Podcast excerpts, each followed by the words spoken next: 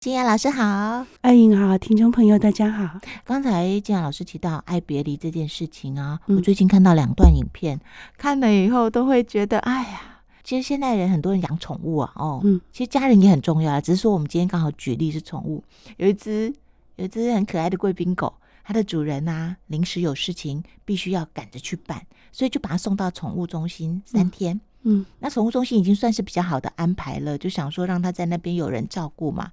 你知道那个狗狗啊，第一天发现妈妈怎么没有来接它，第二天发现妈妈怎么没有来接它，第三天发现妈妈怎么没有来接它，一直到很晚的时候啊，他就看到有一个人影走进来，然后那个主人是忙完了事情就赶快赶过来，然后开口的第一句话，那只狗从愣住哦，一直看着那个人的身影。然后听到妈妈叫他的名字，嗯，他就开始敲那个他那个玻璃门，因为他一一只一只狗在一个玻璃门，然后开始叫，一开始一直叫，认到了，认到妈妈了。然后等到开门的那一刹那，哇，你知道他多兴奋呐！就是抱着妈妈，然后呢，意思就是说，赶快带我回家，赶快带我回家，然后一路就冲着回到家。就是看他的影片，我们我自己的感觉是，真的宠物它，因为它不知道。每次的离别，到底是短暂的离别，又或者永远的离别，是会极度没有安全感的。对呀，嗯，你看我们，我从尼泊尔回来的时候，我们黄吉祥真真的是黏到一个不行，黏到一个不行，而且他需要在我视觉所能看到的正前方，嗯，他就直接趴在我茶席上。我喝茶的时候，他就直接趴在我茶席上让我看这样子。就是对他们来讲，因为他们没有全貌，是，然后也不知道未来会发生什么事情，但那个爱别离的焦虑是更更深的。所以我就说你们两个都很棒，因为那次这么长的时间，对不对？对你来说也很难，因为你再放不下，但是这个工作必须做。对啊，我我非去不可啊！而且你也想了各种方式，想要减缓他的焦虑，可是他更焦。但那时候还好有干妈帮忙了，对，还好那时候 有叫你帮忙，对，真的还好有人可以帮忙，然后，然后你也让他在一个他比较有安全感的环境，这已经算是我们后来研究出来最好的方式了。对，真的。那我刚刚说还有第二个故事是，有一个人他没有养猫，没有养狗的原因是猫狗的寿命大概就顶多二十年，所以他选择养鹦鹉。听说鹦鹉可以活到四五十年。哦，真的吗？然后我我哦，金刚鹦鹉好像是，对对对，我在那个影片看到。然后那只鹦鹉带给他很多的快乐，因为鹦鹉会学人家讲话。然后呢，鹦鹉呃每次带出门呢，就是很多人会靠近过来看那只鹦鹉，嗯、所以也让他好像有打开一些生活圈。可是等到他真的年老，躺在病床上要离开的前夕，嗯、那只鹦鹉讲话了。那只鹦鹉讲话还不是模仿。别人讲话，他就说了一句：“不要离开我。”啊，这是真的故事吗？主人说他从来没有教过鹦鹉讲这句话。我我看到的，哦，这太伤心了，真的，因为他那个标题就讲说，在呃主人临终前，鹦鹉说的这句话逼哭了多少人。我也不晓得是真是假，但他讲不要离开我。但是有可能是主人说过这个话，他模仿的，是是，是，只是说在对的时间点，他把这句话说出来，有可能，有可能，有可能，有可能。就比如说以前我养那个电子宠物外星宝宝啊，嗯、他学我讲话学最后一句，有一次在半夜的时候，他忽然开口讲话，讲无所谓了，把我吓死了。真的，真的，表示我常常讲那一句话哦。哎、欸，所以你刚才这个想法是有可能的，因为可能主人在跟他互动的时候，也许会跟他讲啊，然后、嗯、我只有你就学学最后一句，不要离开我。嗯，那只是那个鹦鹉的智商可能也很高，嗯，他在那个当下，也许有一些情绪的流动、嗯、情感的交流，他就也说了不要离开我。对，这种爱别离真的很难呐、啊，不管爱别离很难，很难很难，真的。爱别离都很揪心呐、啊，嗯，所以佛家才会说人生的几种大苦啊，怨憎会、爱别离、求不得、五蕴炽盛。五蕴炽盛就是我们的身体的五蕴呐，就是有聚合就会会有变坏，然后消失的痛苦。对，怨憎会就是说不对盘的，偏偏凑在一起。是，哦，不，不管家人、朋友、同事，经常不对盘的，就是会凑在一起，怨憎会苦，嗯、爱别离苦。真的，我们所爱的，总有一天是要分离的，不管是在可以预期的他的衰老跟死亡，又或者是突然的状况，他忽然走失了，嗯，或忽然的疾病忽然走了，爱别离苦，那个很痛。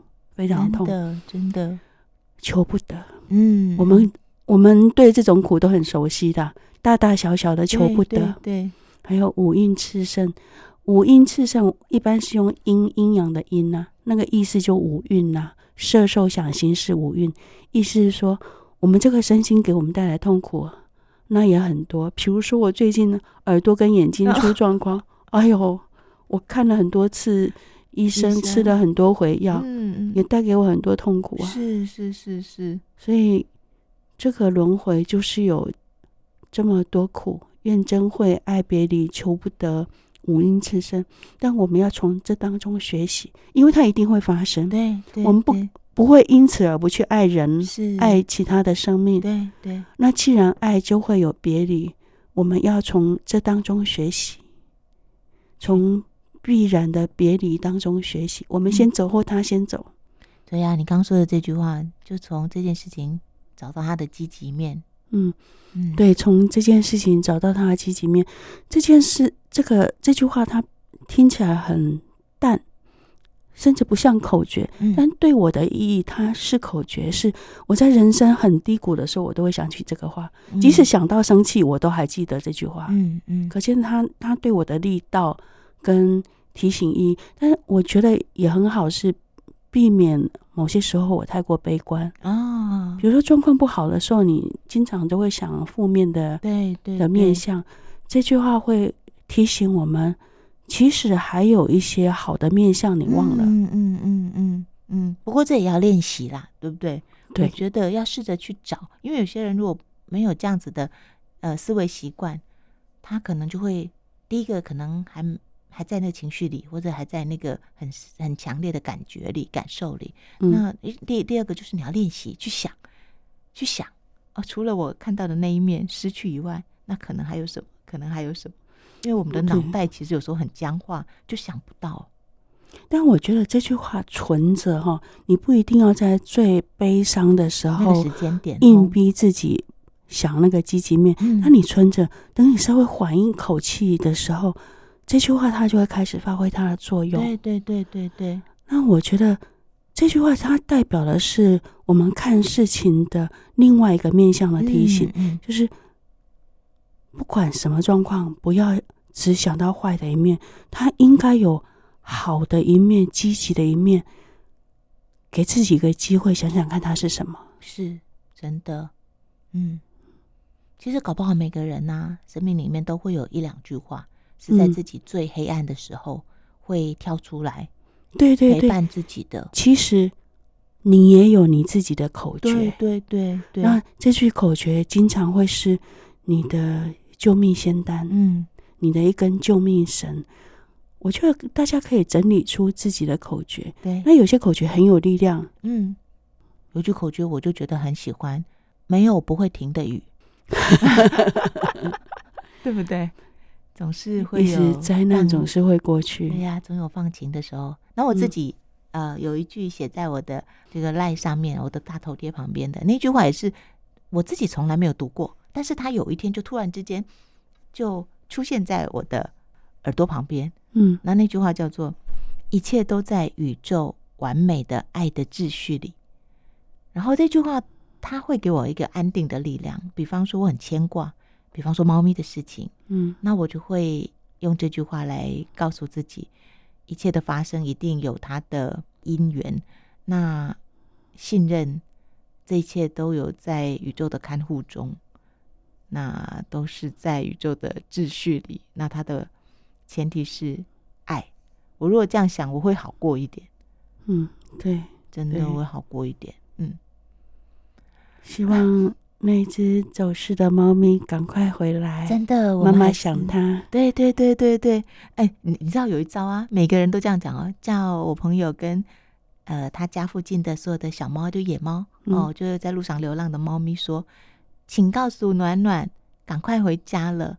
听说他们猫咪有不同的通报系统，所以想办法让他知道该回家了。”整个社区的猫咪都在流传同一句话：“对，赶快回家，你妈妈找你。”张君雅小妹妹，你妈妈在找你。哎，好，那我们今天就先说到这里喽。好，好，谢谢。这件事情的积极面是什么？对，把它记下来，放在心里。嗯、对，愿我们在不同的生命阶段都记得。真的好，嗯、那我们就下次再说。好，下次见，谢谢。